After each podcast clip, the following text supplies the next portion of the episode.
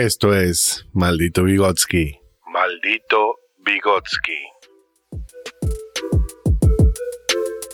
Un podcast de educación y tecnología. Mi nombre es Jerónimo Wisniewski, soy profe de inglés y Este es mi viaje.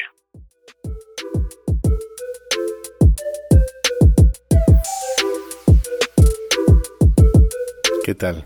¿Cómo están? Es julio del 2020 y por lo menos para mí han terminado las clases. Eh, momentáneamente estamos en vacaciones y yo grabo este audio en el patio de la casa de mi madre en un barrio del sur de Santiago del Estero, Argentina. Así que si escuchan sonidos de vecinos que cortan el pasto, perros que ladran o pájaros que pasan volando, sepan entender.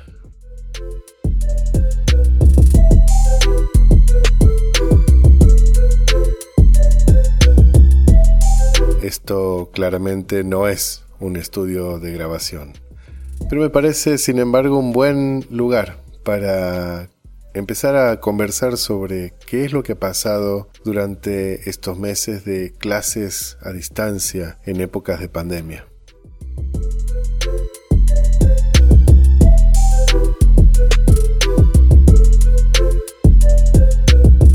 Me imagino que en todos lados los docentes que ya están en vacaciones están sacando conclusiones de más o menos qué es lo que ha pasado durante estos meses de clases, durante esta época tan extraña de educación a distancia forzada, en épocas de eh, una cuarentena muy larga y una pandemia que nadie, nadie en ningún lugar del mundo se esperaba.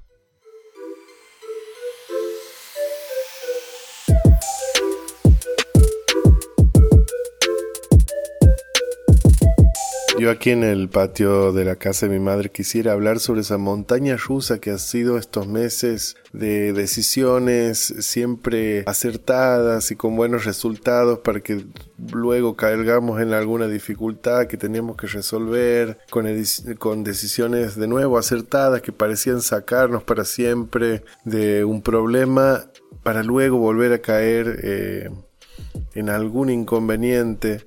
Eh, y bueno, le quería contar a ver cómo ha sido, cuáles han sido esos problemas y las decisiones que hemos ido tomando y los resultados que han ido teniendo. Pero sobre todo hacia el final quisiera también resaltar el, la dificultad de la creatividad infinita, eh, que es reinventarse permanentemente eh, y cuáles son los límites de esa reinvención. Yo le estaba dando clases a un grupo de alumnos de 30 alumnos de un instituto de inglés de nivel intermedio, alto intermedio, que estaban voluntariamente ahí, así que se diferencia de los sistemas obligatorios de educación. Además, estos alumnos tenían entre, tienen entre 15 y 17 años, la mayoría tiene entre 15 y 16. Eh, así que son adolescentes en un instituto de inglés, pero esto no es lo único, me parece a mí, que me diferencia.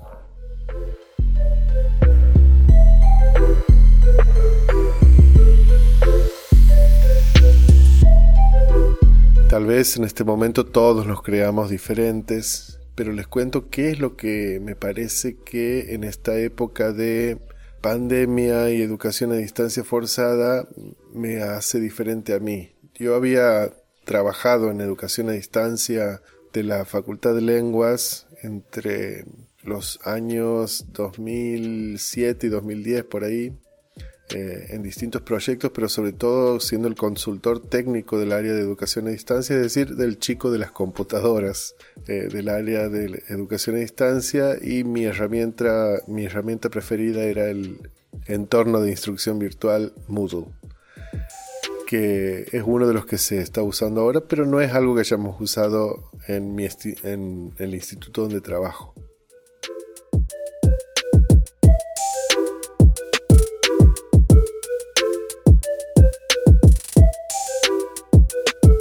que sí es cierto es que a mí me interesa la educación a distancia y las computadoras en general, así que no tenía ningún problema en tirarme de cabeza a ver eh, cuestiones de educación a distancia. Pero además de que tenga esa inclinación hacia las computadoras, haya trabajado antes en educación a distancia, había sucedido que justo en estas vacaciones antes de la pandemia había pasado todas las vacaciones actualizando mi sitio, creando cursos de educación a distancia en mi plataforma y eligiendo de entre varias posibilidades formas de empaquetar contenidos educativos.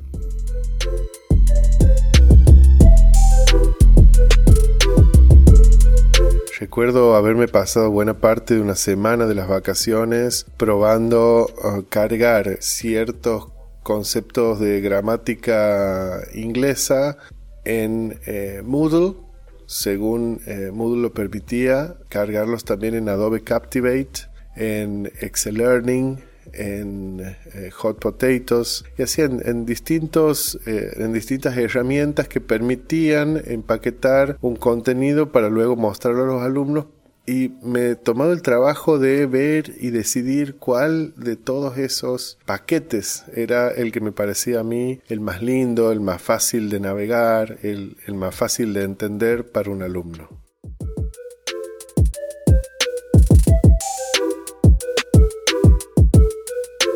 Así que si bien es cierto que eh, he empezado las clases presenciales como el resto de mis colegas, me parece que no es lo mismo que esos colegas que han empezado a dar clases en, en, los primeros días de marzo y hacia fin de marzo se han encontrado con que debían sí o sí adoptar la educación a distancia sin a veces haber tenido ningún tipo de práctica anterior, viendo cómo es que la institución resolvía el tema, yo me, me he acercado a la educación a distancia de emergencia habiendo pasado todo febrero probando formas de mostrar contenidos a alumnos.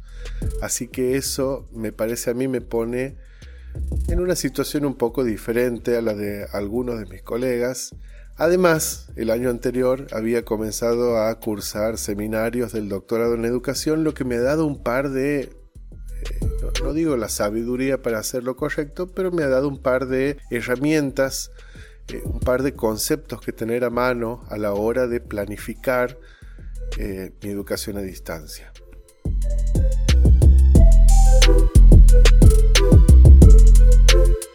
Así que a diferencia de tal vez algunos de mis colegas, yo al principio de la distancia obligatoria creía que sabía exactamente qué era lo que tenía que hacer.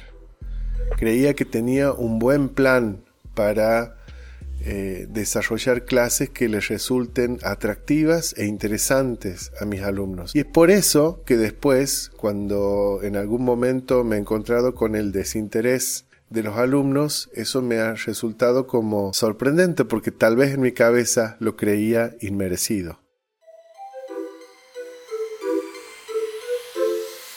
¿Y por qué creía que el desinterés en mis clases estaba inmerecido? Bueno, primero porque había planeado cuidadosamente el volumen de cada clase semanal. Yo daba dos clases semanales y tenía mucho cuidado de no eh, exagerar con el volumen de tareas que le daba a mis alumnos. Y era una queja que al principio se daba con mucha frecuencia. Eh, alumnos de escuelas eh, privadas que recibían montones de PDFs como tareas, ellos que se quejaban de ese volumen constante, incesante de tareas en PDF que no podían nunca terminar de completar a tiempo. Entonces, una de las primeras cosas que he hecho yo ha sido pensar en serio qué quería yo que ellos sepan y concentrarme en esos puntos centrales para no pecar de eh, exagerar con la cantidad de tarea como para justificar el pago de la cuota, que era lo que todo el mundo sospecha que estaba sucediendo con eh, los colegios privados.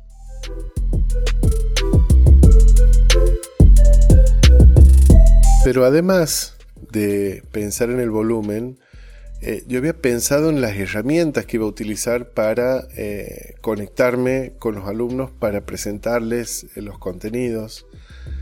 Y como había probado varios, la decisión que he tomado ahí a la hora de comenzar a mostrarles las cosas ha sido ser un poquito ecléctico, es decir, a la hora de usar herramientas porque, por ejemplo, uno que me había gustado mucho la forma de presentar los contenidos era Excel Learning, pero yo me daba cuenta que si presentaba dos o tres temas seguidos eh, con el mismo formato, con la misma eh, visual, con el mismo tipo de ejercicios eh, que Excel Learning permitía utilizar, se iba a volver repetitivo y se iba a volver aburrido. Así que al principio he decidido tener cierta diversidad de herramientas en la presentación de contenidos. Entonces he utilizado Excel Learning, les he mandado PDFs del libro, eh, audios con listenings, he utilizado actividades de H5P que permite eh, hacer videos interactivos,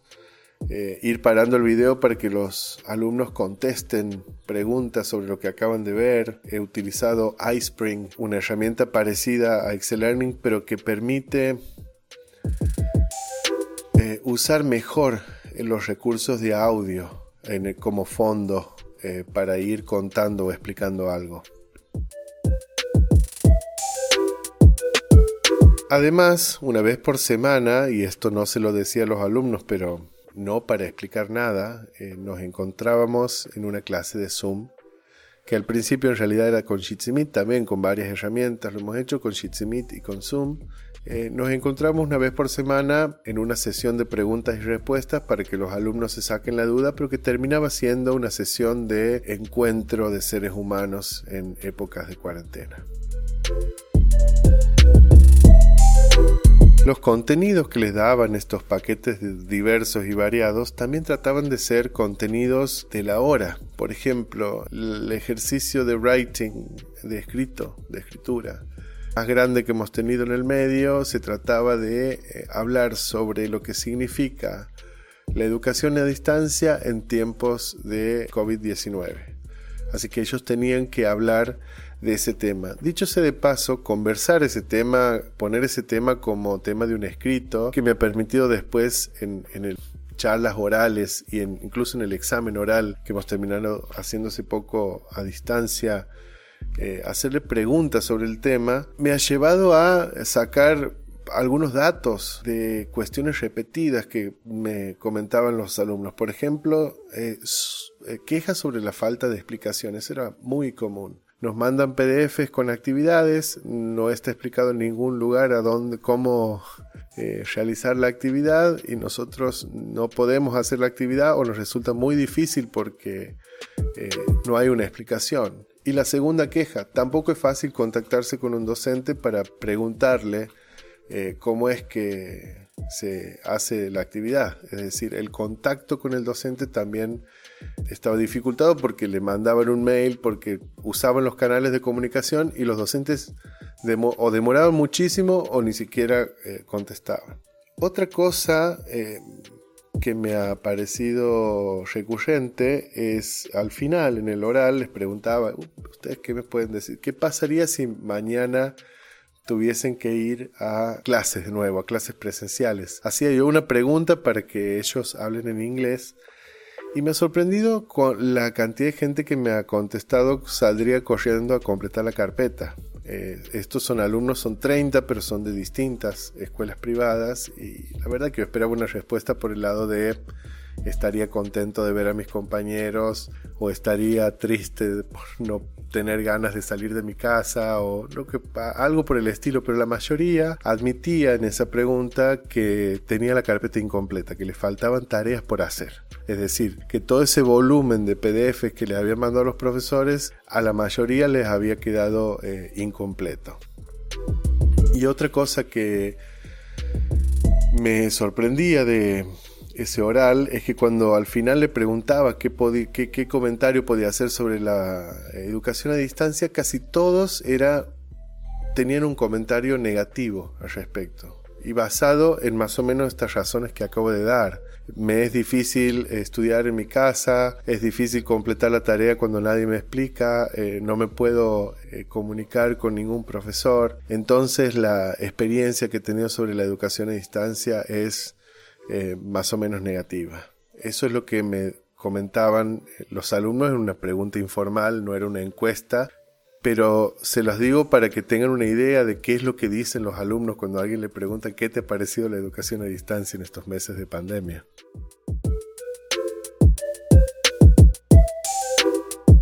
Y a mí esas respuestas que ponderaban negativamente a la educación a distancia me parecían un poco extrañas, sobre todo porque me parece a mí que la suma total es positiva. En estas épocas de pandemia, haber podido eh, seguir estudiando y aprendiendo a pesar de todo, y no solamente haciendo la mímica de, sino, sinceramente les digo, hay algunos temas que estos 30 chicos eh, a distancia eh, manejan, me parece a mí, mejor que los alumnos que yo tenía, los 30 que habrá tenido en el mismo nivel, en el mismo instituto el año pasado. Eh, hay algunos temas que hemos visto tanto y hemos visto... Hay una característica, por ejemplo, uno en una clase presencial da un tema, los chicos participan y uno va preguntando y los chicos van participando y contestan, pero algún alumno puede quedar sin participar. Incluso algún alumno que contesta una pregunta del profesor eh, puede haber solamente calculado cuándo le tocaba decirla responder algo y no haber hecho ningún otro ejercicio. Puede llegar, decidir que ese día se va a relajar, contestar correctamente un par de preguntas y volverse a la casa en realidad sin haber prestado mucha atención a la tarea. Es algo que, se puede, que puede suceder. En cambio, en la distancia, eh, yo las tareas que le mandaba se la corregía completa a todos. Eso significaba que el alumno que haya creído que una semana iba a contestar una respuesta y y, listo, y eso era todo lo que tenía que hacer. No, tenía que hacer la tarea sobre todo el tema, y eso ha hecho que me parece a mí, eh, al final, manejen mejor muchos temas eh, que sus compañeros del año anterior, porque todo el mundo tenía que hacer toda la tarea. Y bueno, eso es lo que tiene la diferencia entre la presencial, lo presencial y la distancia. En una clase de Zoom que, que es sincrónica y quiere replicar lo que sucede en una clase presencial, puede volver a pasar aquello de que uno le pregunta a un alumno, el alumno contesta correctamente, listo, pasó, pero puede hacer la mitad de las tareas, algunas sí, algunas no. Puede estar mirando mariposas una parte de la clase, pero cuando las clases no están basadas enteramente en clases de Zoom, sino en tareas que se envían y que se tienen que revisar, me parece que lo que termina sucediendo es eso, es que muchos alumnos se dan con que tienen que hacer toda la tarea.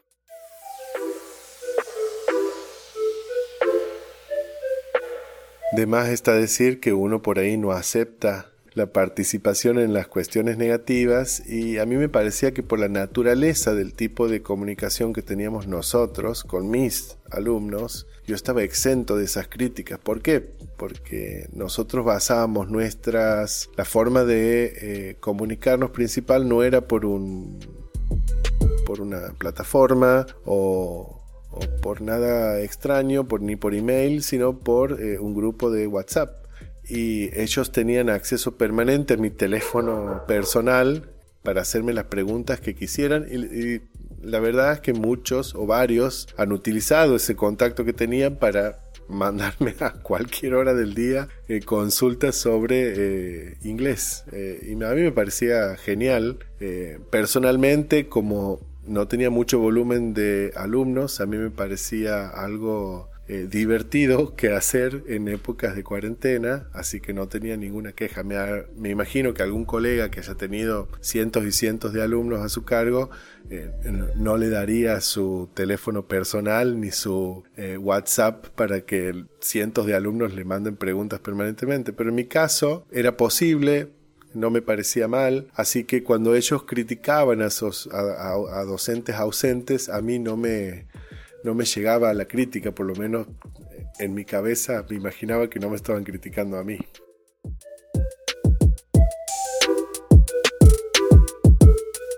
Pero así todo, después de todo este esfuerzo y todo este pensar en, bueno, seamos minimalistas, no los ahoguemos con el volumen, utilicemos varias herramientas para empaquetar el contenido y mostrárselo, tratemos de ir variando la propuesta para que no se aburran nunca, usemos contenidos de la hora y hablemos de cosas que pasan, situaciones que pasaban en una clase de Zoom eran tal vez el, eh, yo escribí un texto sobre eso que había sucedido con el vocabulario de la unidad para hacerlo siempre cuestiones relevantes eh, sobre nosotros, digamos, sobre este grupo de personas. Y sin embargo, eh, llega un punto, no sé, a unas 3, 4 semanas de las vacaciones, otra vez una caída brutal en la atención, que, que era, les había mandado una tarea y la habían hecho pocos alumnos. Y de nuevo uno puede decir, bueno, por ahí la tarea, el PDF que usted le manda, profe, es aburrido, los chicos también... No, no, no era un PDF, al último les había mandado, supónganse, un link eh, de un recurso creado con iSpring, que era básicamente una explicación musicalizada sobre un tema. A mucha gente que ve estos contenidos de iSpring les parecen que están viendo un video, pero no es un video, eh, son vamos a decir, eh, paquetes web interactivos de HTML5 donde uno puede ir escuchando lo que explica un profesor y viendo imágenes al mismo tiempo y de un momento a otro puede haber alguna actividad interactiva o incluso un pequeño set de ejercicios con nota digamos, para que el alumno siga pensando y siga eh, masticando lo que acaba de ver en el contenido.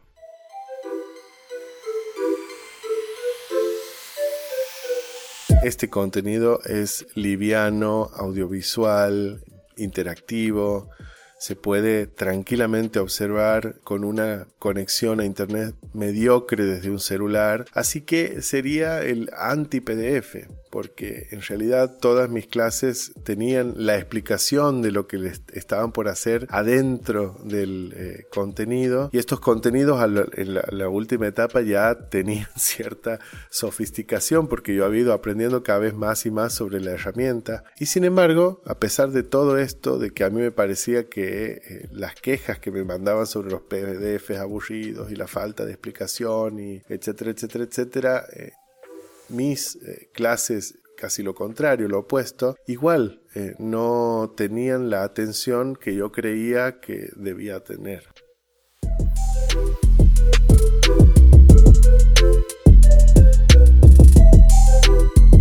Entonces, ¿qué pienso? Algo que parece que no estoy solo en pensar, bueno, debe ser una falta de organización de los chicos y el contenido tampoco es tan aburrido, no digo que sea la diversión del mundo, pero tampoco es tan aburrido, no es tan difícil de completar, se puede hacer desde un celular, cosa que tenían todos mis alumnos. Entonces tal vez sea un tema de organización de ellos que la escuela les manda mucho PDF y no pueden terminar. Entonces, ¿qué hacemos? Hacemos eh, un trabajo de reparatorio en una primera instancia y nos ponemos con fechas de entrega regulares. Esa es la propuesta que les llevo a mis alumnos. Vamos a entregar siempre el no sé, martes a las 6 de la tarde y el viernes a las 6 de la tarde, algo así era, o el miércoles a las 6 de la tarde y el viernes a las 6 de la tarde, eran las fechas de entrega de inglés para que ellos se organicen y sepan que siempre había un, eh, dos horarios fijos para hacer el, deber de inglés. Em, fantástico. Eh, eso junto con em, envíos eh, de explicaciones personalizadas de por qué un tema era importante saber o no a los chicos que no hacían la tarea.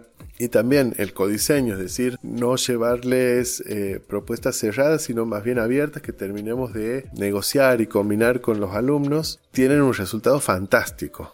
100% de participación de los alumnos. Eh, durante una semana hacen todo todos y, la vida es genial y hemos resuelto el problema de la educación a distancia en tiempos de pandemia.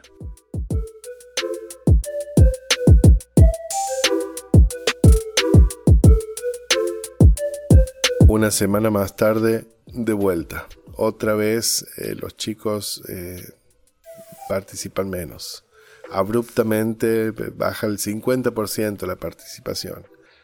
Pero bueno, ¿qué hacer? Y lo último que he hecho ha sido eh, inventar unas clases de Zoom eh, reducidas. ¿Por qué reducidas? Porque durante todo el proceso yo había tenido clases de Zoom regulares con variado éxito. La mayoría de las veces el 50% de los alumnos se conectaba y como ah, para mí esas clases no eran el locus del conocimiento, para, como el conocimiento estaba afuera, ya estaba dado en, el, en la tarea enviada, en el link enviado y ahí va a ir el conocimiento, la explicación. A mí tampoco me preocupaba tanto que no se conecten los chicos, pero cuando dejan de hacer la tarea, bueno, ahí se vuelve importante. ¿Qué es lo que hago? Cambiar el paradigma directamente y crear unas clases cuatro clases semanales que en realidad era una sola clase, cuatro grupos, separar a todos los chicos en cuatro grupos donde en realidad cada alumno elegía a qué horario se quería conectar y armamos unas clases chiquitas de repaso porque justo era ya la última semana de repaso donde les explicaba, repasábamos y hacíamos ejercicios y les mostraba ejercicios que iban a ser parecidos a los de la prueba. Y, y eso también ha dado excelentes resultados. 96, algo por ciento de los chicos se han conectado a las clases y bueno han sido un gran éxito porque han sido las últimas clases antes del examen y ha sido lo el último cambio. Todos se han conectado han participado más o menos bien. Bueno, esto significa un buen cierre y también que hayan llegado, me parece a mí, como he dicho antes, mejor preparados que sus compañeros del año pasado para plantarse ante algunos de los temas que hemos visto, eh, gramaticales y de vocabulario. El problema que me queda a mí para el final y para el cual les adelanto no tengo ninguna respuesta es el tema de la creatividad porque uno en estas eh, épocas de distancia, digamos, habiendo recibido la libertad absoluta de hacerlo todo, de hacer lo que uno tenga ganas, ¿cómo hace para, para seguir reinventándose eh, y para seguir reinventando todo eh, para mantener el interés de los alumnos? Eh, si hemos usado varias herramientas, eh, si hemos usado eh, varios paradigmas de sincronía, sincronía, música, links interactivos, PDFs, hasta dónde van a ser las herramientas videos que van parando y van haciendo preguntas.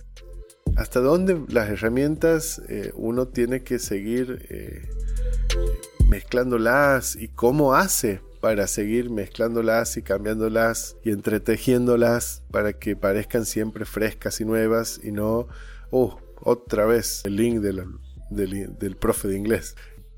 Porque me parece a mí que todo en algún momento, es algo que desde el principio he pensado, eh, todo en algún momento se vuelve repetitivo. Todo en algún momento se vuelve aburrido. Si uno se pone a pensarlo.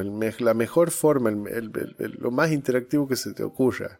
Esos videos de H5P, que es una plataforma que permite agarrar un video que uno mismo puede subir a YouTube y, e ir eh, agregando preguntas en el medio de distinta índole para completar, para unir, para eh, verdadero falso para que la gente vaya interactuando con el video a medida que lo ve. Si uno hace 10 de esos videos, eh, me imagino que lo onceavo y hace, oh, otro video de estos. Y parece, es algo que es súper difícil, que tal vez lleva días de producción para meros minutos de, consumo y de, participación de los alumnos. Y sin embargo, como digo, eh, siempre va a haber un número, un video que va a ser el, uh, es otro video de esto siempre todo se vuelve eh, hecho por el suficiente tiempo, se vuelve repetitivo. Y la pregunta mía es, ¿qué es reinventarse, no? Hasta dónde, qué es lo que uno tiene que cambiar, porque eh, hay un libro muy interesante de alguien que nombro todos los podcasts de aquí, que es Mariana Maggio, porque ella habla sobre la educación a distancia. Eh, Mariana Maggio tiene un libro que se llama Reinventar la clase en la universidad. Eh, bueno, está pensado para la universidad, pero si uno puede agarrar ahí y leerlo y sacar ideas. Y ella habla de la reinvención constante y de todo, de reinventar todo, sin embargo, cuando da ejemplos de, reinvención de clases eh, distintas, no da 100 ejemplos, da 3 o 4. Eh, yo le he visto hablar en vivo a Mariana y, los ejemplos esos son los mismos que los que están en el libro. Y a mí me da la sospecha de que tampoco hay entonces, tal vez estoy equivocado, ¿no? Tal vez Mariana Maggio tiene una lista de, 3.500 tipos de clase que ya ha dado y lo está pensando publicar en el futuro. Pero como yo la veo repetir ciertas, eh, ciertos ejemplos, digo, bueno, entonces este tema de la reinvención no es, o sea, no, no, no es infinito. Uno no puede tampoco inventar clases a donde todo sea nuevo. ¿O puede? No sé, no sé. ¿Cómo se haría? ¿Cómo es eso? Estoy muy seguro, antes que nada, de que entiendo solo tangencialmente y muy poquito Mariana Maggio porque tengo que leerla más y tengo que leerla mejor. Hay muchos de los conceptos que ella utiliza que abiertamente yo todavía no comprendo enteramente, así que muy probablemente que cuando ella habla de reinventar la clase eh, y habla de reinventar todo, a mí me falta entender un poco de cómo es que eso se hace, ¿no?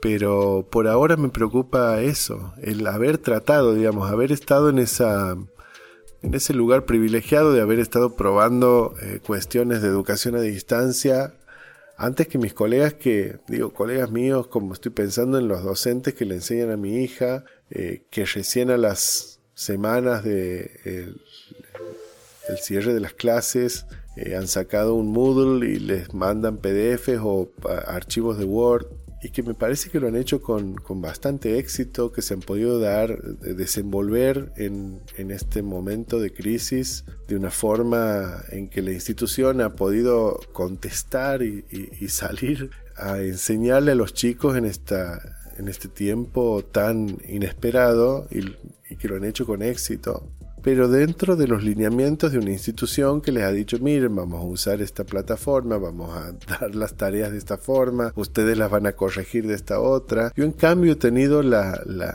se ha conjugado que me gustan las computadoras, que podría estar todo el día sentado en la computadora armando clases, que no me molesta para nada. Eh, que me había pasado las vacaciones haciendo justamente eso, gratis. que había ido a, un, a, seminarios de un doctorado en educación y me había cruzado con conceptos que tenían que ver con el dictado de clases y que tenía ganas no solamente de hacer esto, de dar clases a distancia, sino de hacerlo bien, de que los alumnos aprendan todo lo que tienen que saber, que lo aprendan bien y que lo hagan divirtiéndose, enganchándose, prestando atención porque les gusta eh, y que me parecía que tenía yo las herramientas y la oportunidad eh, de hacerlo y sin embargo de haberme encontrado un par de veces con la apatía, con la falta de participación de algunos alumnos.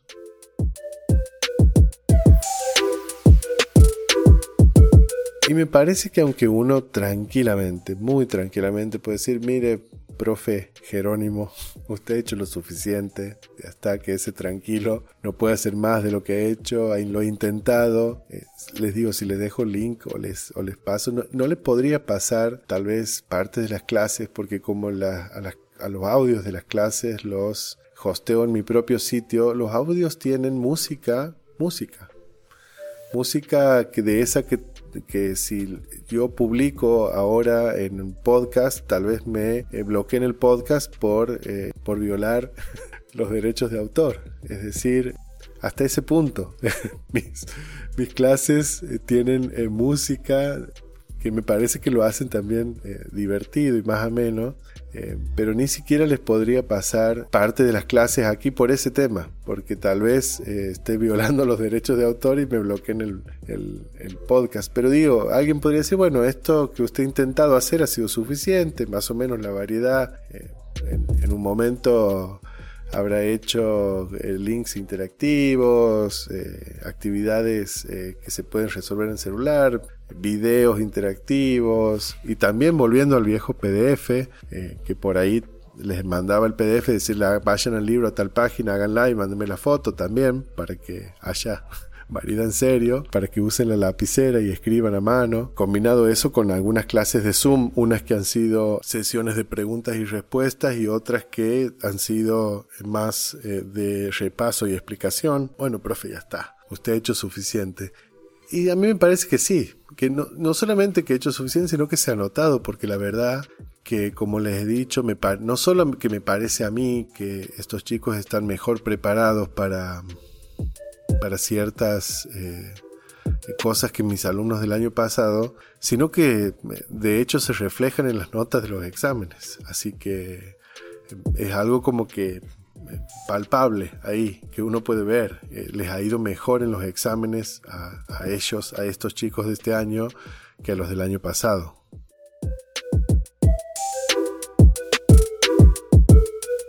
Sin embargo, hay un positivista en mí que cree que tenemos que saber, que tenemos que interesarnos por ¿Qué es eso que en estas circunstancias ha hecho que en un momento un porcentaje más o menos alto de mis alumnos deje de participar de unas clases que a mí me parecían más divertidas que eh, un PDF sin explicación de cómo realizar la tarea que era la queja que ellos tenían? ¿Por qué entonces, a pesar de que tenía musiquita, de que tenía interactividad, de que se podía hacer con el celular y con el dedo en unos minutos, muchos decidían no realizar la tarea. ¿Qué es eso que faltaba para que ellos hagan clic y tengan ganas de realizar la tarea? Eh, no sé, no sé. Y me parece que el día que sepamos, nuestra tarea como docentes va a ser oh, tanto, tanto, tanto más fácil.